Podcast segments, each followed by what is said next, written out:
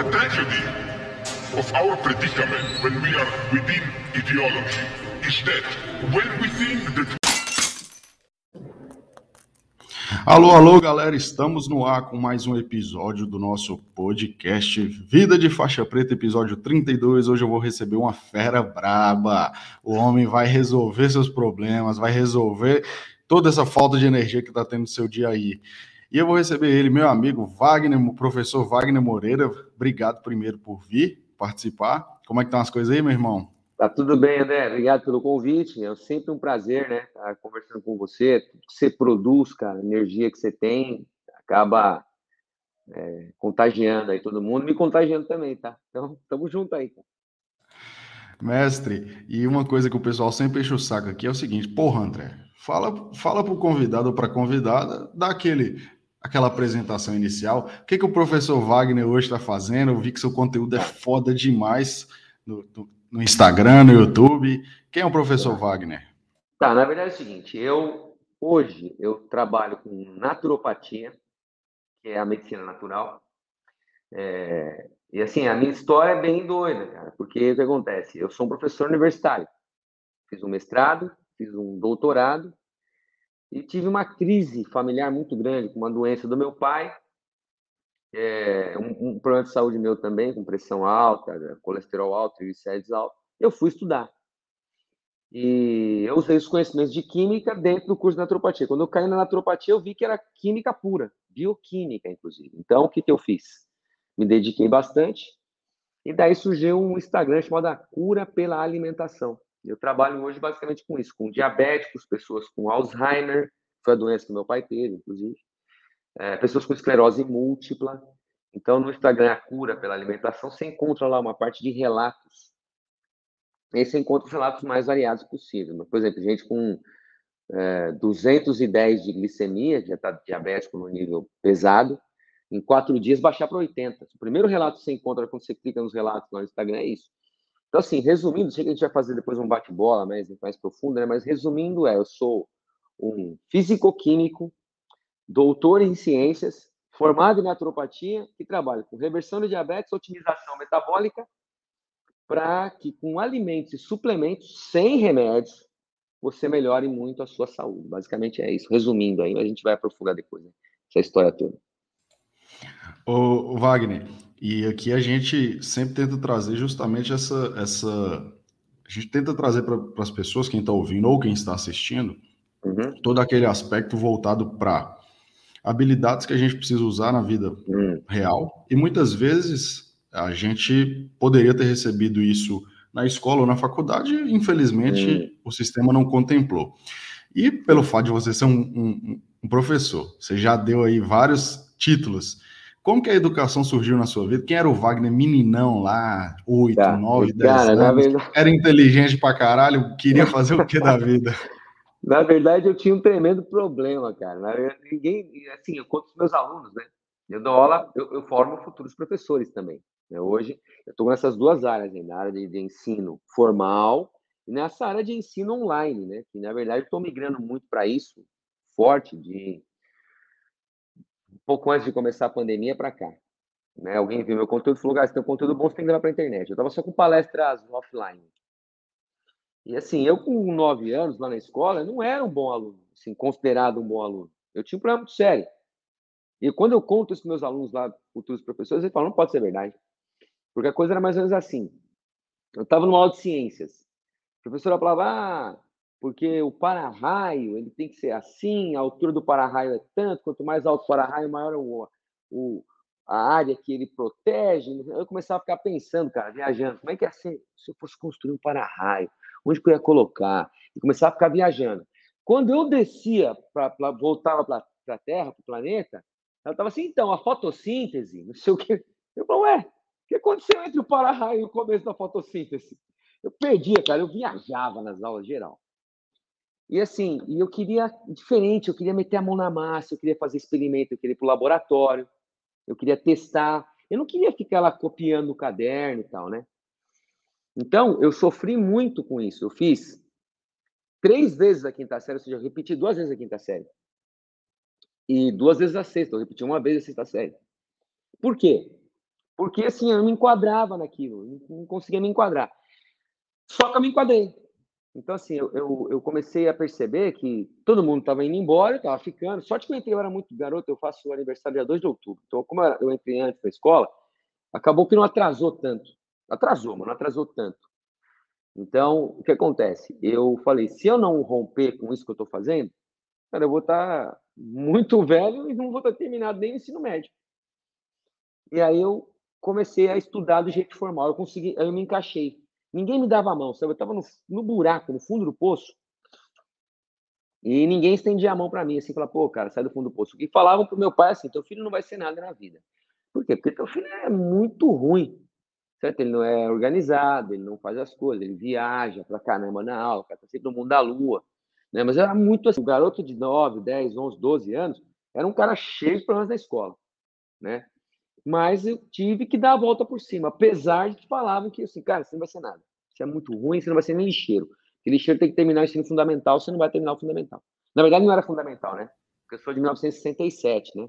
Era, a gente chamava de tinha o primário, depois tinha o ginasial, depois tinha o colegial, né? Que hoje é o ensino médio colegial, o ginasial é o ensino fundamental, né? Então eu estava no no ginasial, no ensino fundamental de hoje, com um monte de problema, cara.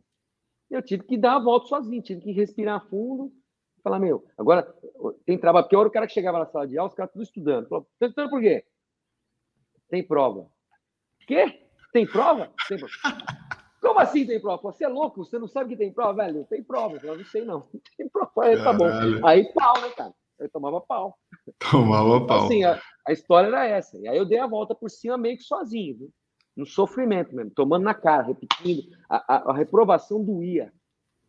Doía muito. E olha, e olha que engraçado, né? Você falou aí, no popular aí, eu tomei bomba, tomei bomba, na quinta, tomei bomba na sexta série, e muitas vezes você falou, putz, fui apontado aí como uma pessoa que não ia nada da vida, que não nada. estudava, que não tinha condição.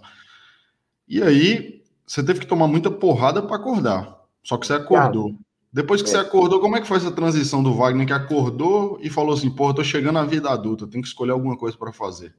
É, na verdade, assim, eu lembro, cara, que o que fez a diferença foi comprar uma agendinha, um negócio parecido com isso aqui, ó. Até hoje eu tenho, ó. Até hoje eu tenho, tá cheio de nota aqui, ó. Até hoje eu tenho. Uma agendinha, sabe aquelas essas agendinhas pequenininha, né? De, de papel. Aí, eu comprei a agenda e comecei a anotar. Bom, quando tem prova, quando tem trabalho, Comecei a anotar o que era mais importante nas aulas, revisitar essas notas, né? Comecei a criar hábito de estudo. Falei, meu, tem que chegar em casa, eu almoço, tá, se eu tiver cansado eu dou um cochilo, senão eu dou um, um rolê lá no quarteirão, dou uma volta. E aí agora eu sento e, cara, eu tenho que rever a aula de hoje. Eu falei, eu comecei a ser focado. Aí sabe o que aconteceu, cara? Eu comecei a ser, eu comecei a ter resultado. Aí eu comecei a ser elogiado. Aí, quando eu comecei a ser elogiado, eu comecei a ter mais vontade de fazer essas coisas. Eu comecei a fazer. Eu comecei a fazer. Quando eu menos percebi, eu tinha virado CDF. Entendeu? Aí eu estava competindo, tinha um tal de Eloy, eu estava competindo com o Eloy para ver quem tinha mais nota em matemática, quem tinha mais nota em ciências. Entendeu? Então, assim, Caralho. aí eu comecei, cara, não sei do nada. Então, assim, esse negócio de, ah, você não vai ser nada, você não tem jeito, você é burro, é, você não tem condições, na verdade, cara, eu não acredito nisso. Ainda mais nós como professor. Eu acredito que assim, teu resultado é onde você tem foco. Então, por que, que meu resultado não era isso? Na época, eu era fã de vôlei. Eu jogava vôlei. Eu era até bom. Pena que eu sou, não sou alto. Eu tenho 1,73m. Se eu tivesse, na época, 1,83m já, já, eu já entrava no vôlei. Eu, sou, eu, eu era fã daquela geração. Acho que você nem sei se você conhece, André. Xandó, William, o Renan, o Montanaro. A de prata, né? Antes da a de prata. antes de 92. Eu tô falando de 1980 e alguma coisa, cara. Entendeu? Então, assim, eu era muito fã desse cara. Então, eu faltava na escola para jogar, vôlei, jogar vôlei. Entendeu? Então, assim, o foco era outro. Então, lógico que não ia ter resultado. Na hora que eu botei foco no negócio, eu, eu não gosto disso aqui, eu não gosto daqui. Eu tinha raiva da escola. Hoje eu gosto de escola, até porque estou dentro, né? Mas se eu quero sair daqui, cara, eu tenho que fazer alguma coisa para sair daqui, já que eu não gosto desse lugar. E aí eu organizei e botei foco. A hora que eu botei foco, cara, começou a vir resultado. E aí vem elogio. E aí, quando vem elogio, você fica empoderado. Agora, agora é o seguinte, então agora, já, eu, agora eu consigo. E aí eu fui. E aí cheguei no doutorado. É, teve. Eu fiz doutorado em ensino, inclusive, de informação de professor, em ciências e ensino. Quando eu menos esperei, cara, eu estava na Finlândia, que na época era considerado o melhor ensino do mundo, mostrando meu, doutorado em Helsinki, na Universidade de Helsinki. Né? Olha, onde que a educação te levou? Me levou. E, assim, diziam que eu não ia ser nada. Não dá para alguém dizer que você não vai ser nada. Isso é bobagem. A única pessoa que consegue dizer que você não vai ser nada é você. Quando você para de fazer o que tem que ser feito. E quando você bota foco nas coisas erradas. Eu acho que é isso. Cara, incrível, velho. Agora, o, o, o professor, uma das coisas que a, que a, gente sofre muito, né? Que é, é, é sempre a indecisão. A indecisão uhum. de, de, ah, será se esse é o caminho? Será se não é? E aí, é igual você falou, muitas vezes a gente segue a manada. Então, se a manada está é. falando que eu não sou porra nenhuma, que eu sou burro, eu sigo ela e acredito nela. E aí é. você até falou, velho, quando, eu, quando as coisas fizeram sentido, eu vi um propósito e eu comecei a gostar do que eu estava fazendo, uhum. as coisas encaminharam, que é o que te traz aqui hoje, né, de ser doutor, de, de transformar a vida das pessoas através da educação. Uhum. Como que foi esse início seu aí na vida profissional mesmo? Porra, seguir um rumo e como que foi aquele começo ali de, de ter que fazer uma faculdade e depois ter que encarar o mercado real? Talvez uma coisa pois assim é. totalmente é, nova. Não é uma coisa nova, né? É, na verdade, assim, é, tinha um, um, eu tinha um amigo que tinha um irmão que era químico. E a gente, isso garotinho, né? A gente se espelhava muito nele, né? O cara mais velho e tal, né? E aí, o que acontece? A gente começou a fazer uns experimentos. A gente fazia pólvora, por exemplo. Tentava fazer foguete, soltar foguete com pólvora e tal. E a gente acabou os dois. Acabamos vendo que a gente tinha vocação, que a gente gostava de, de química. Vou fazer técnico em química. Fiz o técnico em química, lá conheci um professor, gostei muito das aulas dele, que dava aula numa faculdade em São Bernardo, que eu moro no ABC Paulista. E aí eu migrei para a faculdade. Só que durante o técnico, eu consegui estágio. Aí do estágio, eu consegui um emprego numa empre... fixo numa empresa, saí de lá, abandonei o estágio para uma empresa. E aí eu fui parar no polo petroquímico. Dessa empresa, alguém me convidou e falou, cara, você devia prestar prova do polo petroquímico. Isso é bom, né? Em química, não sei o que lá.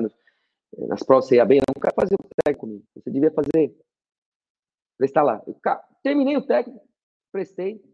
E tinha 400, vagas, 400 vagas, 400 pessoas, 8 vagas. 400 pessoas, 8 vagas. E eu fui um dos oito. Aí entrei no polo petroquímico. Entrando no polo petroquímico, fiquei um ano sem estudar. Aí falaram assim para mim: agora você não vai fazer faculdade, cara. Parou o técnico, não fez, você não, não, não entrou direto na faculdade, acabou, babau. Agora você vai ficar aí só trabalhando e tal. Você vai ser só um técnico em química. Aí eu falei: nada disso. Eu vou ficar um ano trabalhando assim, vou dar uma descansada. É um plano, né, cara? Você precisa ter um plano. Tem que ter um plano e executar, né? Meu plano era, eu vou descansar um ano. Nesse um ano eu fiz um montão de hora extra, cara. Juntei dinheiro pra caramba. Falei, agora eu vou pra faculdade. Então os caras não podiam porque eles tinham que ir pra faculdade. Ó, alguém pode ficar aí para trabalhar mais? Eu posso. Aí eu, toda vez, eu fazia muito hora extra. E, e aí eu juntei uma grana e fui pra faculdade. Na faculdade, sim, não foi um desafio muito grande. Os dois primeiros anos da faculdade, como eu tinha feito um bom colégio técnico, foi moleza. No terceiro ano foi apertado. Surgiu uma matéria que, inclusive, eu leciono hoje, chama Físico-Química. E aí eu fui, encarei essa matéria, era pesada, eu ralava. Aí aquela, aquela experiência lá atrás me mostrava o que eu tinha que fazer. Aquele fundo do poço e sair sozinho. Então, assim, o que acontece? Quando você, quando você supera uma coisa, você fala assim, cara, se eu superei aquilo lá, ah, eu supero isso aqui agora. Então, eu falei, beleza. Aí, ah, consegui essa matéria difícil, hoje eu virei professor dela. Hoje não, desde 99 sou professor dessa disciplina na faculdade. Eu substituí o meu professor, inclusive. E aí, assim, é, ralei pra caramba, mas eu já tinha sofrido lá atrás, então foi mais tranquilo. E aí, depois disso, depois que eu fiz a faculdade de Química e tal, eu fui dar aula. E as pessoas gostavam da minha aula. Eu percebi, cara, meu negócio é isso aqui. Né? Eu não saí mais de escola, cursinho. Fui dar aula para o cursinho objetivo. Fui dar aula num colégio da região muito famoso chamado Arbos, um colégio com pessoal que tem um poder, poder aquisitivo muito grande. E entrei num colégio de rotarianos, continuei na faculdade, é, e aí fui indo. E daí, mestrado. Aí esse professor me convidou para fazer um mestrado na USP, em Fisicoquímica. Aí eu entrei no mestrado. E o mestrado é punk, cara. Mas eu falava, pô, se eu lá atrás sair do fundo do poço, se eu conseguir superar a faculdade, cara, eu consigo mestrado. Aí consegui o mestrado. Aí passou um tempo, doutorado. Doutorado punk, cara. Eu falei, mas se eu conseguir fazer mestrado, então eu consigo fazer doutorado. Mas, ou seja, o fato de você vencer uma barreira, fala assim para você, ó, tá vendo? Você vencer isso aqui, cara, você vence a próxima. E a próxima tem um grau de dificuldade maior. Aí você fala assim, pô, se eu venci um grau de dificuldade maior, já uma vez, eu consigo vencer de novo. E foi assim, cara, essa, essa, essa passagem. Foi por aí. Vira tipo uma escalada, né? Vai é, de um obstáculo, eu vou para o próximo obstáculo. Depois eu vou é. para o próximo, eu vou subindo, subindo, subindo. Agora, quando você fala aí que você professor de química, todo mundo lembra, já te pergunta, você faz igual os caras de Breaking Bad lá, velho? Faz uns ah, metanfetamina. Cara, eu sei fazer metanfetamina, mas eu não faço.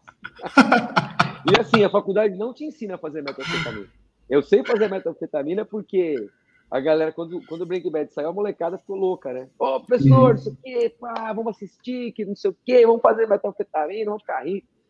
E aí, assim, e, aí você aprendeu na faculdade, tal, não sei o que. Eu falei, não, cara, eu não aprendi na faculdade. Aí eu fui fuçar, porque uma, o que o mestrado doutorado te ensina é ser pesquisador. Né? Então, você descobre as coisas.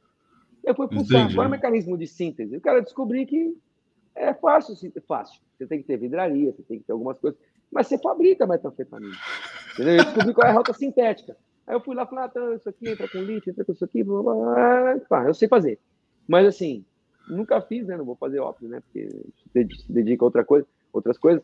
Mas assim, aí eu fui estudar isso aí, mas não foi. A faculdade não ensina isso. A faculdade ela não ensina a fazer bomba. Os caras falam assim, pô, a faculdade de química ensina a fazer bomba. Não diretamente. Indiretamente ela ensina. Né? Por Entendi. exemplo, se eu pegar sódio metálico, colocar na água, num, num lugar e fechar, vai explodir. Né? Então tem, tem várias coisas que você consegue fazer. Eu consigo fazer pólvora, eu consigo fazer. Então, assim, então, indiretamente, ela te ensina, mas não tem uma aula como fazer bomba. Né? Então, isso Entendi. é um mito também que a galera tem. Os cara, que os caras acreditam, né? Os caras acreditam que você vai entrar na faculdade de química e vai ter uma aula de como fazer bomba. Não tem isso aí, não. Mas com os conhecimentos que você aprende em química, você junta A com B com C e fala, ah, isso aqui dá bomba. É porque às vezes o cara, o cara tem um professor de química e fica desconfiado assim, pô, será que esse cara aí faz metafetamina? Será que ele está é, produzindo é. bomba caseira em casa? Já fica meio desconfiado.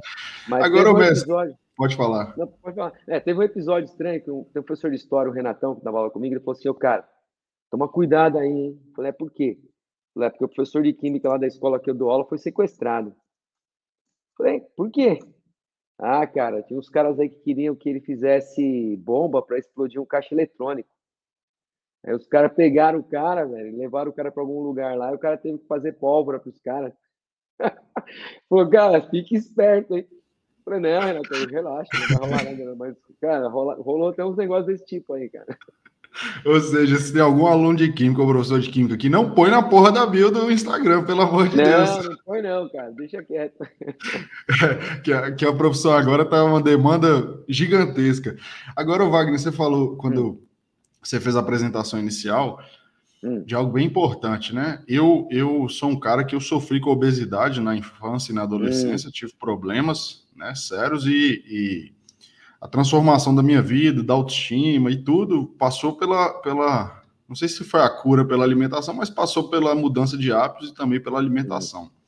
Sim. E eu falo sempre, eu, eu não, eu não sou, é, não é vitimismo, mas eu só fui uma criança obesa e um adolescente uhum. obeso graças aos hábitos que tinham dentro de casa, da minha família. Não adianta falar, ah, é culpa do boy de oito anos, não é. E muito da nossa realidade hoje passa por isso, ou seja, a gente não tem uma Sim. cultura de alimentação e acaba que a gente aprende em casa e muitas vezes na escola. Não sei se na escola hoje tem né, alguma coisa a respeito, por isso.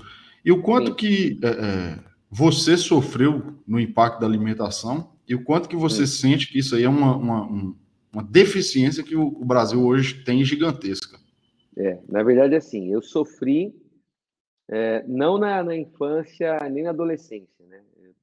Eu comia de tudo, né, que me, me ensinavam, mas assim, na minha, como eu tenho, eu nasci em 67, eu vou fazer 54 anos, eu sou de uma geração que a gente tinha café da manhã, almoço, jantar, não existia comer seis vezes por dia. É, eram as coisas um pouco mais naturais. É, por exemplo, eu lembro da minha avó matando galinha. Hoje, por exemplo, eu sou vegetariano. Mas é, eu comi carne muito tempo na minha vida. Eu lembro da minha avó, ela comprava galinha, e aí depois ela troncava o pescoço da galinha, virava a galinha de ponta cabeça, cortava o pescoço, tirava todo o sangue, tirava as penas da galinha e fazia a galinha pra gente.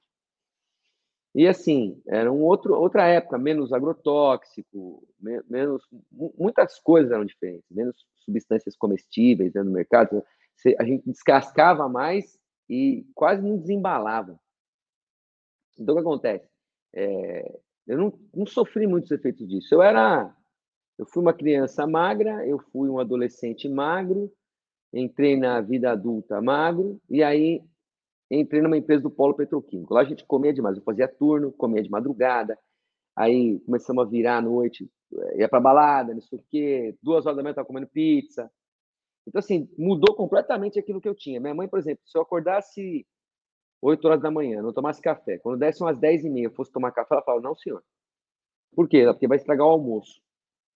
Então, era café da manhã, almoço e jantar. E jantar até às 6 horas da tarde. Não tem jantar à noite. Meu pai chegava da, da empresa 5 horas, 5 e meia o jantar estava na mesa. 6 horas a gente tinha terminado. Então, assim, todo mundo era magro. É, eu não lembro de ter diabetes, criança diabética, não existia. Não lembro de ter um amigo diabético. Hoje eu conheço, tenho alunos de diabéticos. Eu tenho alunos de 16 anos diabéticos. Tem alunos de 7 anos diabéticos lá na escola. Tem aluno com 7 anos que se injeta insulina. E não é diabetes do tipo 1, que é diabetes infantil. É diabetes do tipo 2. É diabetes de adulto. Quando eu era garoto, Caralho. É, quem tinha 2 era velho. 70, 80 anos. Falava que era um velho. Né? Então. Então, assim, eu não sofri muito com isso. Na fase adulta, eu sofri. Aí eu comecei a comer errado, trabalhando de turno, tal, não sei o quê. Com 20 e poucos anos, eu comecei a ganhar peso. Então, eu lembro que eu tinha 59 quilos, em seis meses eu bati 66. Eu engordei muito, né? Eu era assim, bem magro. Hoje, hoje eu tô com uns 60 quilos, mais ou menos. Né? Mas assim, cara, então assim, eu sofri muito com isso. E eu não entendia, não entendia. É, na, na, minha aula, de, eu estava fazendo a live de a última aula sobre colesterol, minha imersão sobre colesterol. Cara, eu contei um pouquinho da minha história.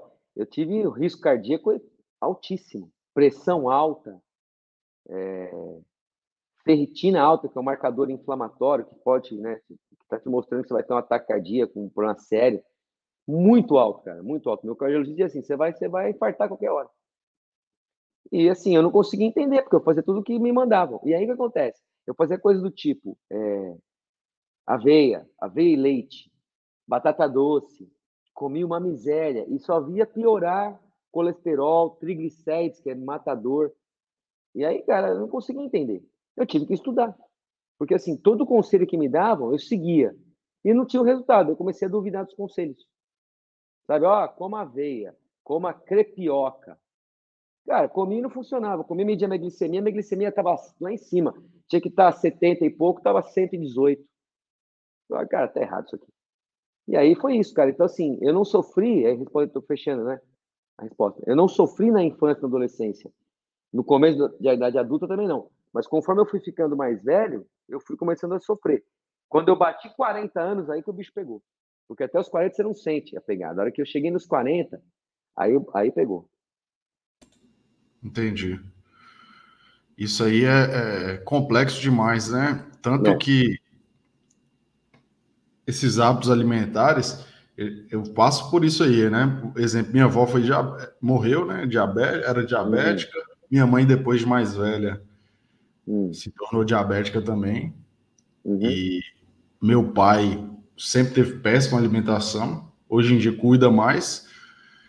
Só que ele tem um problema de saúde que eu acho que a alimentação influenciou. Né? Hum. Que ele tem um problema com, com. Ele tem uma leucemia, que é aquela. Não é aquela leucemia que faz transplante, sabe? Mas é uma leucemia que é o corpo dele destruindo o próprio corpo. Mas é ele vive normal. Autoimune, exatamente. Exalta, exatamente. E isso é o impacto né, que, que alimentação. E aí é o que eu falo, né, Wagner? A gente fala muito de produtividade na nossa hum. página, e um dos aspectos que eu falo com o pessoal é o seguinte: existem atividades na nossa vida que são aquelas, que é um quadrante que Eisenhower, que foi presidente americano, fala, que existem atividades uhum. que são importantes, mas elas não são urgentes. Uhum. E dentre elas eu sempre falo: olha, gente, treino, dormir bem, alimentação, são coisas importantes, uhum. mas não são urgentes ainda. Por quê? Porque não é. Se eu como bem hoje, talvez eu não sinto o resultado no meu, meu físico hoje. Assim uhum. como o treino, assim como dormir bem. Mas a médio e longo prazo, ou você terá prejuízo ou você terá ganhos extraordinários. Sim. E aí a maioria das pessoas negligenciam isso para entrar no que você está resolvendo hoje, que é o quê? É. A pessoa já está nos acréscimos do segundo tempo e está perdendo o jogo de 2 a 0. Aí Sim. tem que correr atrás do treino, da alimentação, porque senão vira bomba relógio que você falou. É.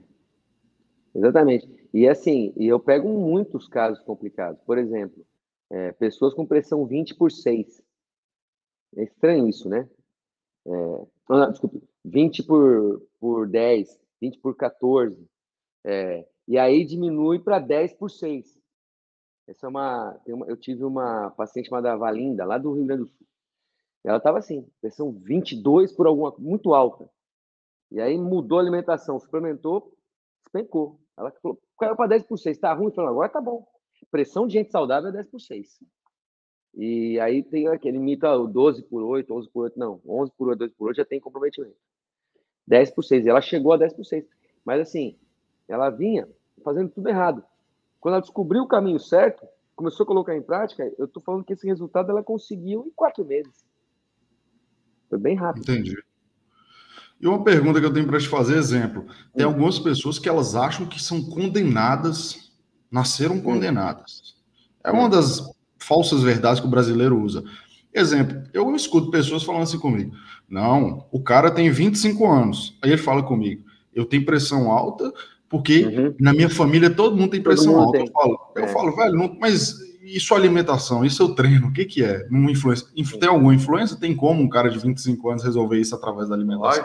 Na verdade, é assim: por que, que todo mundo na família dele tem o mesmo, o mesmo problema? Porque todos eles, além de ter a mesma genética, né, tem os mesmos hábitos alimentares e estilo de vida. Quando você rompe com a tua família, e é quase impossível fazer isso aí, mas tem gente que faz. Quando você rompe com os hábitos e estilo de vida da sua família, o que acontece é que você começa a ter resultados diferentes deles. Não dá para fazer as mesmas coisas e querer ter resultados diferentes. Então, assim, de certa forma, ele está certo quando ele diz: Ah, eu não tenho jeito, minha família é assim. Lógico que você faz tudo igual à tua família, você vai ser igual a eles. Meu pai teve Alzheimer se eu seguisse o que o meu pai seguiu, fizesse tudo como meu pai fazia, meu pai é super estressado. Meu uhum. pai, é, antes de dormir, leite com bolacha, toda noite. Ele subia a glicemia dele, subia a insulina dele e estava desenvolvendo diabetes do tipo 3, que é o Alzheimer. Depois ele ficou com Alzheimer e trocou meu nome. Na verdade, olha que coincidência. Ele ah. me chamava de André. Ah, é? Um dia ele me chamou de André. Ele chegou assim e falou: Então, André, não sei o que, não sei o que lá. Eu olhei e falei: André? É. Eu sou André? É. Hum. O senhor tem filho? Ele falou, tem. Como chama seu filho? Wagner. Eu falei, senhor José, o André tá por aqui? Ele, não, não, o André. O Wagner tá por aqui? Ele falou, é... não, o Wagner trabalha muito. Eu perguntei, eu sou o André. Ele falou, é, é o André. Olha que coisa interessante, né, cara? E você chama André também, que coincidência, né? E foi Mas... nesse dia que você descobriu? Não, na verdade eu já sabia que ele tinha, mas ele foi piorando e eu estudando ao mesmo tempo para tentar ajudar. Ele foi piorando e, e, chegou num ponto que ele trocava meu nome de Wagner para André. E olha que coisa. Então, o que, que eu percebi? Se eu tivesse, se eu tivesse os mesmos hábitos, meu pai, assim, muito estressado, tudo, tudo dele era muito a ferro e fogo, sabe? Um cara muito correto, mas assim, uhum. é, muito rígido. E essa rigidez, cara, fazia ele ficar estressadão o tempo inteiro. Ele viu uma coisa errada, já não concordava, já criticava, né? Então, assim, é, isso não é bom. Então, ele está sempre com o cortisol, que é o hormônio da fuga e da luta, sempre alto. Entende? Então, ele não, ele não tinha um estresse agudo. Por exemplo, morreu alguém, seu cortisol fica alto porque você está né, você tá pilhado. E aí depois, o tempo passa, o cortisol baixa e ele volta para a faixa normal. E agora ele tinha um estresse crônico, ele estava estressado direto, né? Entendi. Você via na relação com as pessoas e isso foi fez foi péssimo para ele, né? Então se eu fosse assim, e, uma época da minha vida eu fui assim, eu percebi que se eu não mudasse isso, eu ia chegar lá no Alzheimer. Igual Você ia ficar repetindo o padrão dele, né? Então, por isso, então, por isso que um cara de 25 anos tem pressão alta e fala assim: ah, mas na minha família todo mundo tem, então, ah, tô conformado. Não é isso, não, cara. Ontem, por exemplo, eu, eu é, é, mostrei que a gente, na cura pela alimentação, tem uma escola da cura. A escola da cura é para as pessoas entrarem lá e começarem a aprender sobre isso, como mudar o estilo de vida, o que a ciência tem, tem trazido sobre uh, Alzheimer, pressão alta, o que fazer e tal. A gente estuda junto e tal. E uma das coisas que eu, que eu coloquei dizendo assim, para quem não é a escola da cura, é para quem não põe em prática. Não é para essas pessoas. Então, tem gente que compra curso e não põe em prática. Então, posso explicar assim: não compra o curso, não. Você não vai pôr em prática. Então, quando você mudar esse padrão de não pôr em prática, e tem muita gente que é assim, né, André? Aí não, não, não, invista, cara, não gaste seu dinheiro em nenhum curso, porque não vai dar resultado. E além de tudo, vai dar um péssimo resultado, que é tirar dinheiro do seu bolso sem nada de troca. Sem te proporcionar transformação. Na escola, na, você falou que tem uma escola que é a escola da cura, né? Que você uhum. ajuda as pessoas. E a escola da cura é algo prático, ela recebe o conteúdo e ela já tem ali a ação para ela aplicar na vida dela e rapidamente começar a melhorar o estilo Sim. de vida, melhorar né, a pressão, colesterol. Sim. Sim. Por exemplo, como é que é isso? A gente tem encontros quinzenais em que a gente divide em dois tipos de encontro. Um encontro é pergunte ao doutor, se o cara tem dúvida. E o outro é live de pratos salgados e doces. Então o cara fala assim, cara, eu quero secar eu quero um prato doce, que mesmo sendo doce, e a gente sabe que doce engorda, mesmo tendo sabor doce, eu consiga perder peso. Então, como é que é isso? Então, o que pratos que são low carb de verdade? Porque tem muita gente que fala em low carb, em baixo carboidrato, e carboidrato alto que a gente come hoje em dia faz engordar, faz você desenvolver diabetes. A gente está numa epidemia de diabetes. Na verdade, é uma pandemia porque é global. E o que acontece? É, é, tem tudo a ver com alimentação. Então, assim, e tem muita gente que coloca a etiqueta low carb. Isso aqui é low carb. Low carb nada. Você vai ver, não é. Você faz uma análise. Aqui não tem absolutamente nada de low carb. Então, é, a gente mostra isso, a gente discute isso, a gente estuda junto e tem ações práticas. Então, o cara sai da lá e fala, cara, então é o seguinte, eu tô querendo perder peso, então, então meu jantar tem que ser assim? Até que hora tem que ser meu jantar? Que hora que eu tenho que tomar café da manhã? O que, que tem que ser o café da manhã? O que tem que ser o jantar? O que tem que ser o almoço? Se eu sentir fome entre o almoço e o jantar, o que eu devo fazer?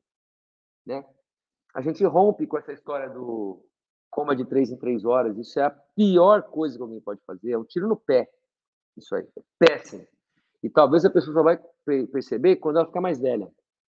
Né? Talvez o cara é jovem, ele come e tal, e não percebe isso.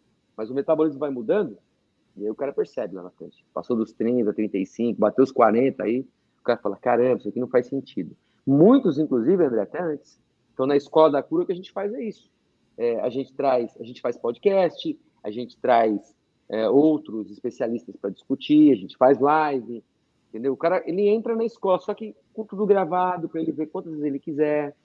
Hoje a gente está com uma promoção que é assim: a gente tem quatro, quatro produtos na cura pela alimentação. A gente tem o cardápio de 21 dias, que desinflama o corpo. Faz, tem pessoa que reclama, inclusive, fala, mas perdi peso demais, o que, que eu faço? Eu falo, deixa o corpo achar teu peso. Então, esse é o nível 1. O nível 2 é o, treinamento, é, o, é o treinamento online de experimentação, é o TOS, TOS. É um treinamento online de experimentação, em que você aprende a suplementar para proteção cardíaca, para proteção hum. da tireoide, nódulo na tireoide, nódulo de mama, nódulo de pâncreas, nódulo de de próstata, você aprende a reverter a anemia, você aprende a controlar a glicemia, aprende a suplementar para fazer detox. Não adianta suco verde só para fazer detox. Se você tiver desnutrido, existe no fígado uma coisa chamada citocromo P450. Esse citocromo P450 ele precisa de nutrientes para desintoxicar o teu corpo. Existem fase 1, fase 2, fase 3. Precisa de nutrientes em todas as fases. Se você não tiver os nutrientes adequados, você não detoxifica. Não adianta ficar tomando suco verde. Então, assim, você precisa suplementar. Quais são os, os nutrientes que não estão no alimento e que têm de ser suplementados? O alimento, o solo ficou pobre, eu preciso suplementar. Não dá para comer só. Sem suplementar, não tem saúde. Aí você tem, esse é o nível 2. O nível 3 é o CAS, é o curso de análise de exames de sangue. Ou seja, você se alimenta de um jeito para baixar a tua glicemia, mas os alimentos que você come não trazem todos os micronutrientes que você precisa, porque o solo empobreceu. A monocultura empobreceu o solo. E os caras adubam com nitrogênio, fósforo e potássio. Onde é que está o magnésio? Onde é que está o manganês? Onde é que está o selênio? Não está. Então você tem que suplementar. Então a gente tem o nível 2, que é o, o treinamento online de suplementação.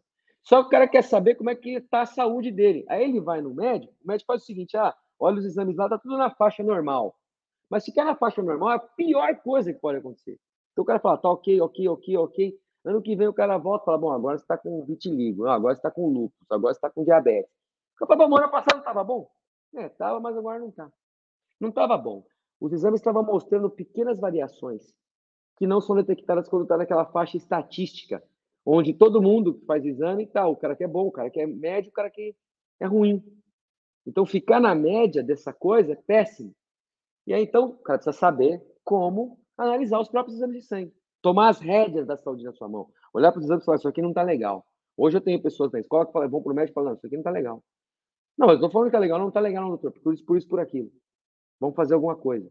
E aí volta na escola da cura e pergunta assim, pô, eu estou fazendo isso, o que, que a gente pode fazer mais? E aí tem a suporte lá, para dizer, você pode fazer isso, isso e aquilo, isso faz sentido, isso não faz sentido. E a pessoa pode analisar por si mesma e tomar o rumo, fazer uma escolha assertiva. Hoje, o que, que a gente está fazendo? As pessoas estão entrando na escola da cura, que tem lá encontros comigo, tem é, as palestras que eu dou, é, qualquer evento que eu fizer gravado lá para a pessoa ter acesso sempre, outros especialistas e tal. Além disso, a pessoa está tendo acesso ao cardápio de 21 dias, ao treinamento online de experimentação e ao CAIS, que é o curso de análise de exames de sangue. Então, ela vai aprender o que comer, o que experimentar e como analisar os exames de sangue para saber se ela está melhorando de saúde ou piorando. Basicamente é isso. Cara, e você falou umas coisas bem interessantes aí. Eu queria que você desse só mais, pelo menos uma para a gente, uma porrada aqui. Porque é o seguinte, você falou assim, mitos, né? Uhum. Que existem alguns mitos.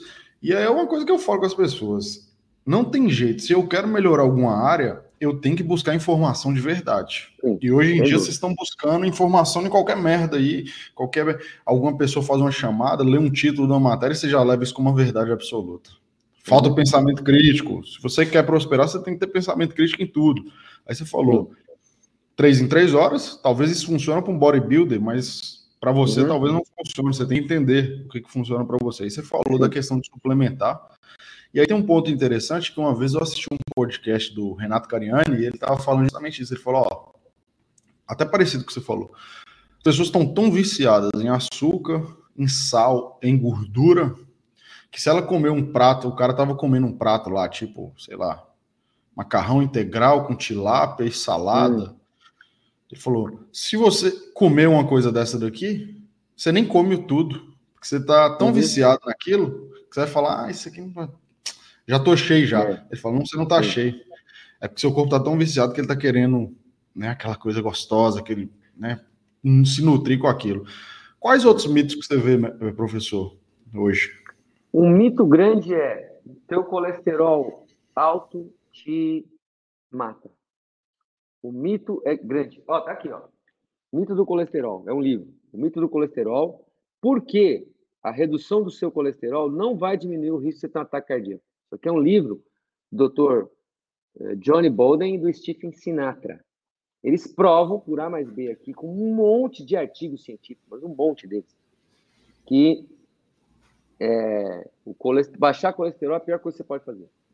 E aí eu fui estudar os artigos que tem a respeito disso, os que não são patrocinados pela indústria farmacêutica, o que, que eles mostraram? Que mais da metade das pessoas infartadas hoje, com doença cardíaca, hoje, lá no hospital, elas têm colesterol abaixo de 110.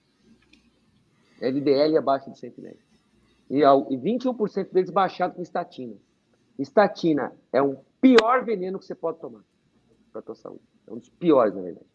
É, porque baixar colesterol faz o cara, por exemplo, diminuir a produção de testosterona.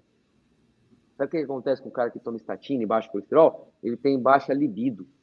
E eu tô te falando isso, André, porque eu com 42 anos tomei estatina. Me deram estatina. Quando eu tava ruim. Você sentiu prejuízo. Cara, a libido foi embora. Aí você, você com 42 anos, você fala, pô, como assim, velho? E dor muscular. e dor nas juntas. Cara, foi terrível. E depois, quando você olha a bula do remédio, ou quando você olha os artigos, você vê isso aí lá. São efeitos colaterais. Entendeu? O músculo cardíaco precisa de coenzima Q10. Para você baixar o colesterol, você, você acaba baixando a coenzima Q10. E é assim, cara. Coenzima Q10 é importante no cérebro, é importante no músculo, é importante no coração. Quem toma estratina, por exemplo, está com o cérebro prejudicado, está com o músculo prejudicado, está com o coração prejudicado. O remédio que foi criado para cuidar do coração prejudica o coração. A pessoa acaba tendo é, disfunção diastólica. Né? E, e, ontem na live a gente falando disso, anteontem, né? porque eu fiz sexta, sábado domingo. Né? Um, três aulas sobre o mito do colesterol, a imersão no colesterol. Foi fantástico. Muita gente acompanhou, depoimento e tal, foi bem legal. Doutor, e algumas coisas que, que a gente vê muito, especialmente agora que a gente tem acesso a todo tipo de conteúdo, hum. é as pessoas na busca, né, busca por um propósito na vida, um sentido na vida. Uhum. E basicamente, acredito que o que você faz hoje com a cura pela alimentação, com os produtos, com a escola, né? Uhum. É quase um propósito de vida mesmo. Talvez seja o um propósito de vida que é. Só que para você descobrir esse propósito de vida, o senhor esteve em ação, certo? Porque você teve que passar por uma dor e buscar soluções. Como que foi esse momento que você falou, seu coração explodiu, sua mente explodiu, e lembrando que você foi à caça, você não ficou esperando cair do céu, né?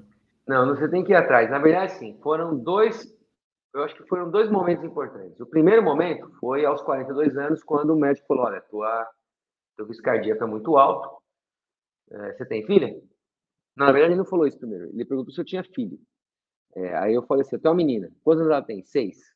Ela, ele falou assim: teu risco cardíaco é muito alto. Desse jeito aí que você tá, você não chega na festa de 15 anos dela. Você vai morrer, você vai infartar antes. Foi uma bomba, cara, um murro na minha cara. E aí eu comecei a estudar e tal. Falei, meu, eu preciso entender como é que eu reduzo o risco cardíaco. Eu comecei a estudar sobre redução do risco cardíaco. Eu comecei a descobrir que a alimentação era muito importante nisso. Eu me enfiei nessa área. Alguns anos depois, meu pai, três anos depois, meu pai surgiu com Alzheimer eu já vim estudando e continuei intensificando os estudos.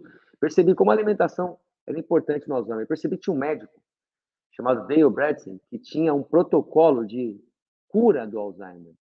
E ninguém falava isso. E nesse tempo, meu pai estava fazendo tratamento com um médico e dizia assim: Ó, teu pai ele está perdendo a cognição, está esquecendo. Nós vamos fazer o seguinte: ele vai descer na cognição, ele vai diminuir a cognição dele. Só que em vez dele descer de elevador, nós vamos fazer ele descer de escada.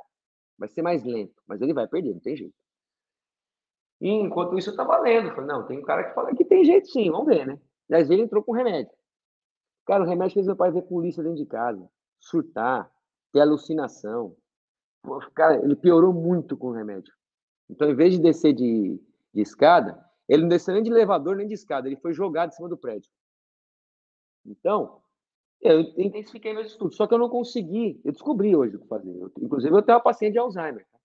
que já tem depoimento da filha dela, que a mãe já melhorou, já começou a dormir. Só com mudança alimentar. A suplementação está começando hoje. Hoje ela vai até a farmácia pegar os suplementos e vai entrar com os suplementos. Já mudou o horário de alimentação, tirou carboidrato concentrado, mudou uma série de coisas. Entrou com MCT, que é um óleo de coco, que vende inclusive em loja do pessoal que puxa ferro, que compra lá suplementos para malhação. MCT, que é a fração nobre do óleo de coco. É o triglicerídeo de cadeia média. Ele é extremamente energético. Ela, ela vai entrar com MCT, está é, entrando com outros suplementos, e entrou com óleo de coco, né? Já no final de semana. A gente, ela, eu conversei com ela na segunda-feira passada. Durante a semana ela já começou a ver melhora. Ontem, ela, ontem ela já me deu depoimento dizendo assim, ó, ela tá ótima tá dormindo bem, ela subia na mesa de madrugada, gritava, chamava a filha, estão me prendendo aqui, me leva embora, da... quero ir para minha casa, dentro da casa dela. Então, imagina. Então, André, é bem complicado, cara. E assim, é, comecei a tratar ela porque eu não queria ver, né? Que ela, a, a, filha chegou até mim super preocupada, falou, me ajuda a tratar, tratando. Eu não queria que a filha passasse pelo que eu passei com meu pai. Então, cara, é, essa foi a mudança. A dor de ter é, medo, né, de, de não estar no aniversário de 15 anos da minha filha, dancei a valsa com ela, inclusive. Isso já passou praticamente três anos da data que, que eu nem você ia chegar. Você fugiu da, da profecia maligna do filho da é, puta. cara de, é, mas assim, mas o cara foi bom, cara. O cara deu na. Porque te deu uma porrada, né? Deu uma porrada, ele catou aqui, tum, no olho. Acorda. Tem gente que sai bravo. Eu não, falei, ah, é, então não vou chegar. E eu adoro provar que as pessoas estão erradas. Ao meu respeito. O cara fala assim, pô, você não vai ser nada. É, tá bom. Aí, isso para mim não é desmotivador, é motivador. E aí o cara falou, cara, você vai morrer antes se você não fizer nada. Aí ele me deu, ele me deu uma, uma solução, ele falou, você tem que fazer alguma coisa.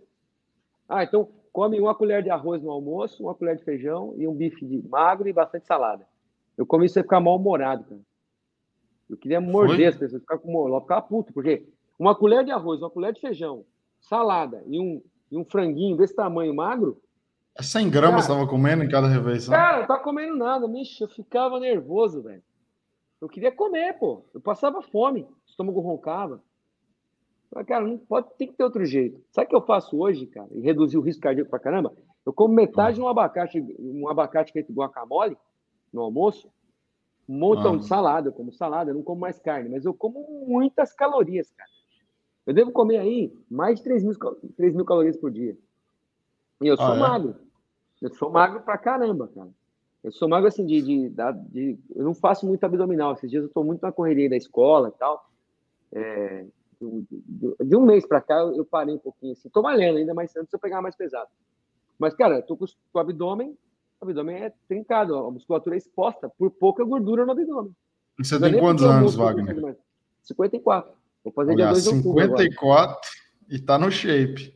Tô no shape. E assim, se eu pegar. É que agora, assim, a, a cura pela alimentação absorve muito, né? E outro, eu coordeno um curso de, de licenciatura em Química. Eu dou aula na faculdade. Eu dou aula num colégio de rotarianos. Eu estou tentando romper com isso aí e eu estou migrando mais para cura. Tem, tem paciente, tem consulta, as pessoas pedem consulta, pedem consulta. Uhum. Né? Então, assim, é uma vida corrida. Aí o que acontece, cara? Eu fiz uma coisa que eu não queria. Eu comecei a comprometer a malhação. Eu pedalo, eu pedalo 100 km, 200 km. Né? Então, eu, eu, eu, eu diminuí o, o, os pedais. Eu vou voltar para tudo isso, eu estou sentindo falta.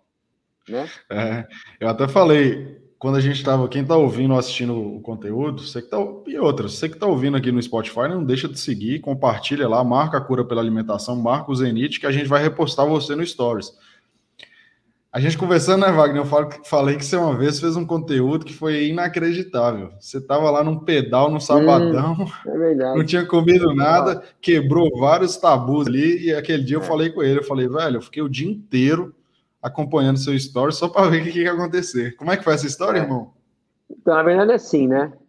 Muitos amigos meus do pedal ficavam com a história assim: pô, cara, você não come, você não toma aquele. A gente sai daqui, vai até Mogi das Cruzes. Dá uma caminhada, cara, até lá. Eu vou em jejum. Eu, às vezes eu terminei o jantar, era quatro e meia da tarde, cinco horas estourando. Não comi mais nada. De manhã, água. Aí os caras falam, velho, eu não vou pedalar com você, porque você vai cair duro aí, vai passar mal, vai ferrar o pedal. Falei, é mesmo? Então tá. E assim, não vai dar, cara, porque você tem. Você, você, você não, isso não existe. E tá bom. Aí eu peguei um belo dia, para tirar a tema dos caras, eu resolvi fazer aquele story, que era jejum, como é que estava minha glicemia quando eu me levantei, 70 e alguma coisa, 74. E aí fui medindo a cada uma hora de pedal. 40 minutos. Quando eu saí de casa, a glicemia subiu nos primeiros 8 quilômetros.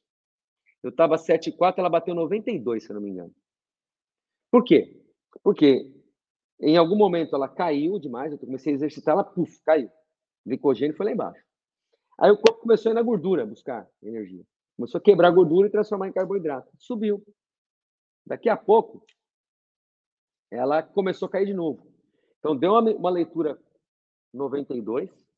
A outra leitura já foi na casa dos 70. A outra leitura foi abaixo de 70, 65.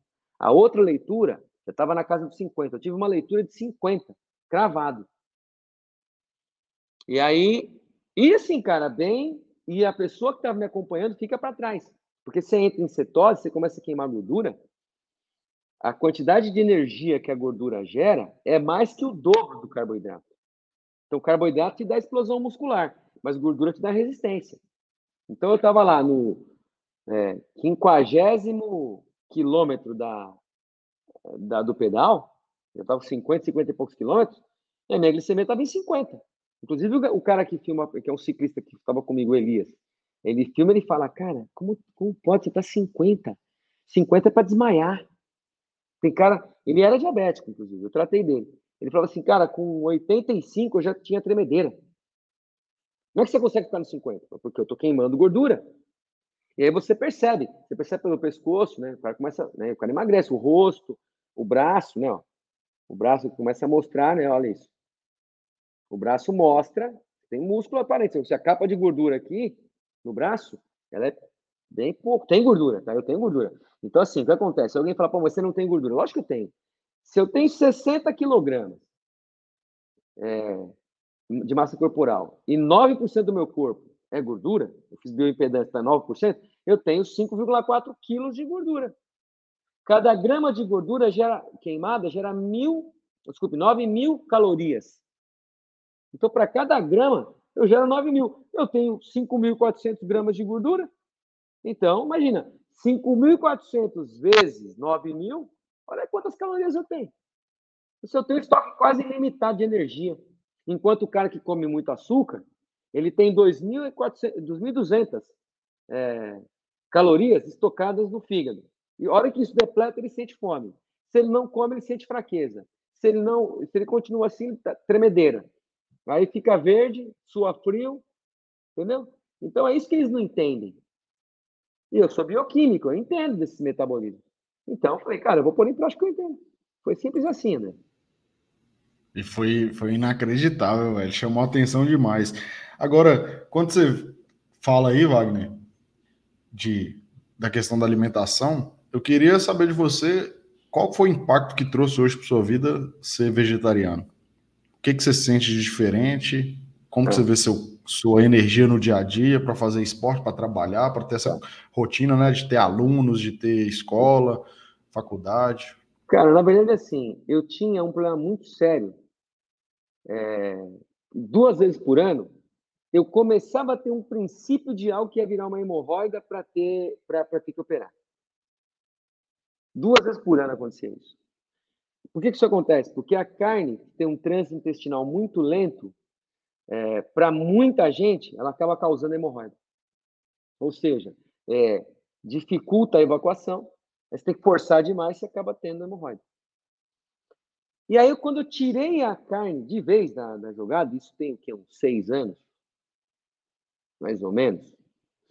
Cara, simplesmente, eu, o tempo passou, e aí anos depois eu falei, pô, eu nunca mais tive um episódio daquele que quase, quase vai dar hemorroida. Aí você pega e toma um remédio, né? Usa algum, algum tipo de, de medicamento e resolve. Então, direto era isso. E acabou. Aí você esquece, cara. Você, você esquece. Um belo dia eu fui discutir isso. Por que, que você tirou a carne e tal? Não sei o que. Ele falou, a carne faz isso, isso, aquilo. Inclusive, carne causa hemorroida. Aí eu falei, caramba, cara, não tive mais episódio. Né? Não chegar, quase, quase lá, quase lá. Nunca cheguei a operar. Mas eu tenho um amigo, por exemplo, que operou duas vezes. Se recusa a tirar carne. Se ele tirar carne, ele não vai ter isso. Então, é só uma grande vantagem. Massa muscular, não vi nenhum problema. Eu como bastante ovo, tá? Eu como seis ovos por dia.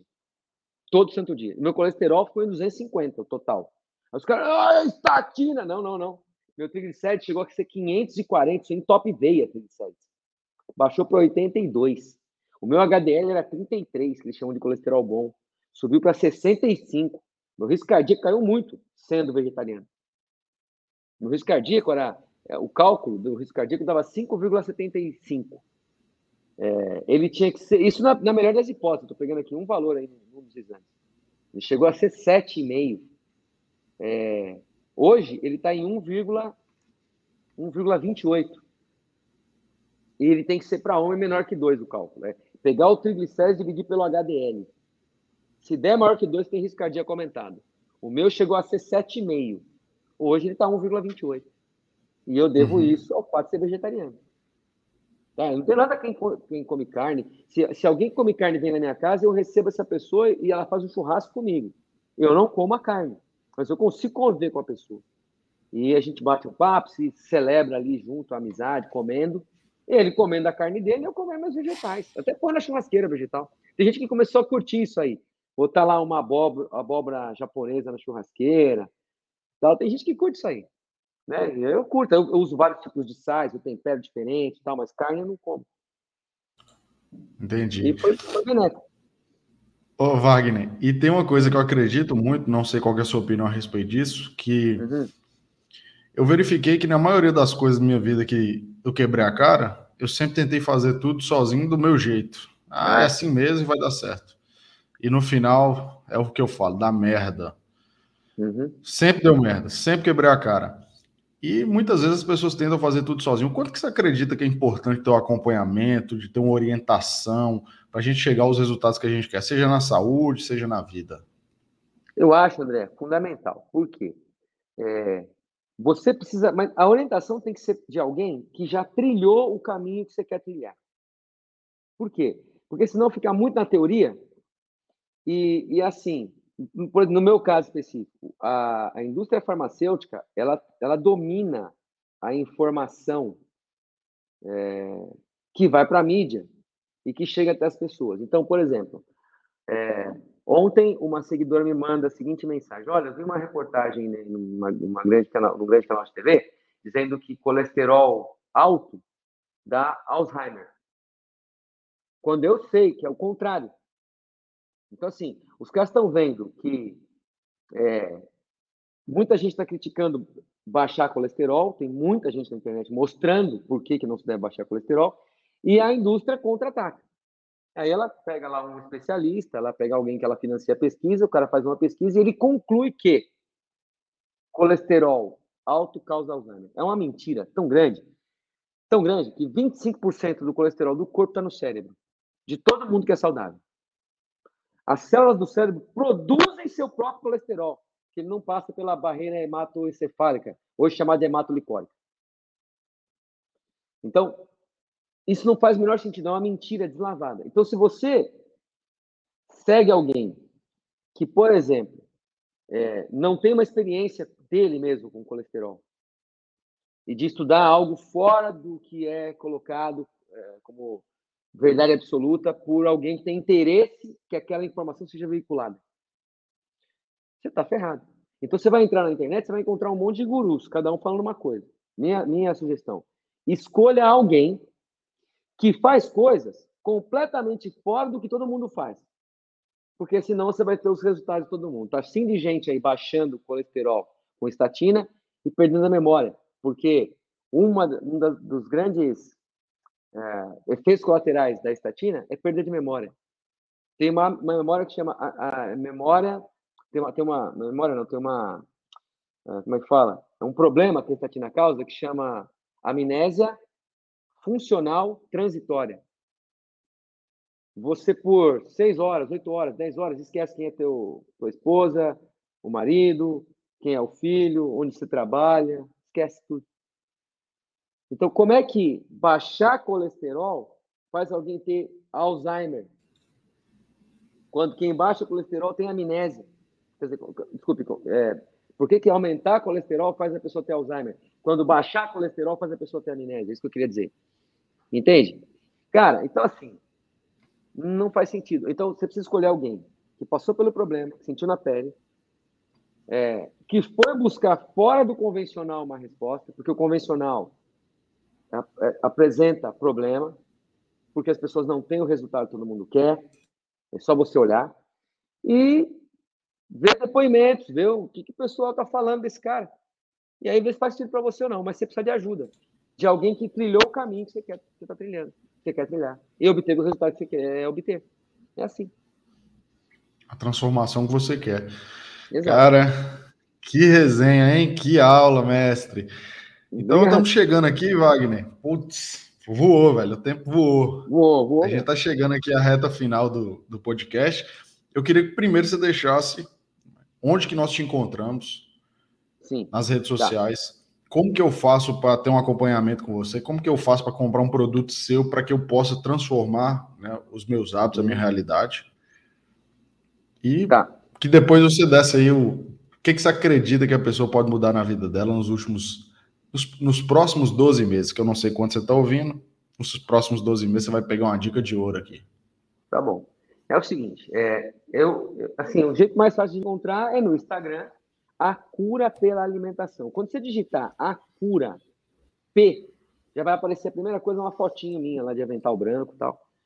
Sim, o, prime, o primeiro, a cura, o primeiro que aparece é o meu. Então, a cura pela, já vai aparecer o meu Instagram. Você entra lá, e aí você vai conseguir é, acompanhar uma série de, de coisas, de pratos, coisas que eu posto, etc. Eu vou até abrir aqui para mostrar, sei que alguém vai ver isso aqui, né? É um, é um podcast que dá para também dá para ver as imagens. Então, é, deixa eu achar aqui o Instagram da cura.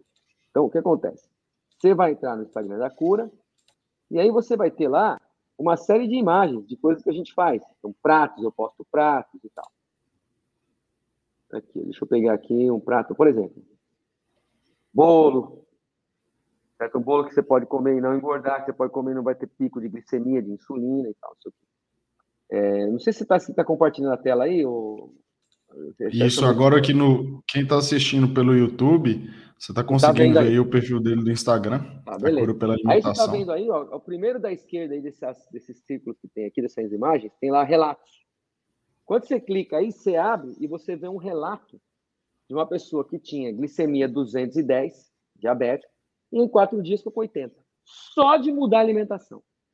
Hoje, quem quiser, por exemplo, entrar para a Escola da Cura, tem esse link na bio ali. Só clicar ali, é um link da Eduz, entra lá e vai fazer uma assinatura anual, que dá acesso a tudo que eu falei lá de é, live comigo, de prato, salgado e doce, tira dúvida comigo. É, todas as palestras que eu dou no mundo corporativo vai ter acesso, elas são palestras exclusivas, né, que alguém me paga para dar para os funcionários. É, parece que eu dei no congresso de bioquímica, no congresso de farmácia. É, então, entre outras coisas, tem outros especialistas que vão lá entrar e só fala de saúde, com resultados de quem já trilhou o caminho, né, para emagrecimento, controle da pressão, para colesterol, para triglicérides, esclerose múltipla. Teve gente que passou comigo e melhorou muito, Alzheimer. É, então, tem isso e mais. O cardápio de 21 dias, para você saber o que comer no café da manhã, no almoço e no jantar o TOS, treinamento online de suplementação, para saber o que suplementar, o que falta nos alimentos, para ter super saúde. E o CAIS, que é o exame, que é o, que é o curso de análise de exame de sangue. Então, isso é clicando nesse link da bio. E aí entra numa anuidade. E quem entra no plano anual tem tudo isso que eu falei, um acompanhamento bem de perto, com quem já passou, com quem trilhou esse caminho. Basicamente é isso, André. Agora, é, o, que, o que eu daria de conselho para que nos próximos 12 meses a pessoa tivesse um, um resultado excelente? Primeiro, nunca coma de 3 em 3 horas. Nunca coma. Mesmo o, o bodybuilder, ele, ele, enquanto ele está malhando e tal, ele está ali naquela pegada e tal, não sei o quê. Mas ele está tendo pico de insulina e pico de glicemia. Que por malhar muito, ele consegue, de certa forma, conviver. Mas ele, de certa forma, sobrecarrega o pâncreas. Lá no futuro, lá no futuro, aí ele vai ver os efeitos disso que eu estou falando. Você consegue ter muita massa, você consegue ter um corpo definido sem necessariamente ter de comer de três em três horas. E eu sei de, por exemplo, fisiculturista vegetariano que não come de três em três horas, que é trincado e gigante. Então, assim, tem muito mais a ver com o aporte que você faz no café da manhã, no almoço e no jantar do que algo que sobrecarrega o teu metabolismo. Uma coisa nem foi processada direito, já está entrando outra. Então, eu, eu acredito, é minha visão. E respeito as visões contrárias, mas mesmo um bodybuilder não deveria fazer isso. Ele deveria fazer um bom aporte no café da manhã, um bom aporte no almoço, um bom aporte no jantar. Sendo que o jantar deveria ser mais leve. E esse jantar nunca deveria ser após as 18 horas. E o café da manhã nunca antes das 8 horas da manhã. Lembrando que uhum. Você acordou, dá pelo menos uma hora de jejum para o teu corpo para depois comer alguma coisa. E hidratar muito. Se a pessoa seguir isso nos próximos 12 meses, só de terminar o jantar até as 18, tomar café após as 8 horas da manhã, ela já vai ter um resultado absurdo. E três refeições ao dia. Basicamente é isso. Para ser simples aqui, dá uma dica rápida. Cara, mestre, que aula, velho. Incrível, incrível, incrível.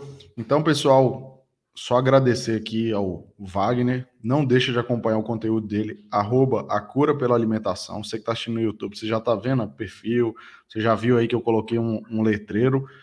Acompanha lá. E. Wagner, só agradecer, mestre, por interrom... Opa, por compartilhar tanto, pela, por essa uhum. resenha aí maravilhosa, passou rápido. E nos Beleza. vemos em breve. Isso aí, isso aí, cara. Vamos ter contato aí. Forte abraço para você, forte abraço para a tua audiência.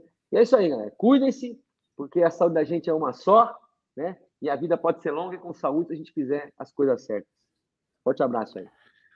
Show. Obrigado quem escutou até aqui. Até a próxima. Nos vemos em breve. Valeu. Oh my God. Just like that. That is some serious power. Wow.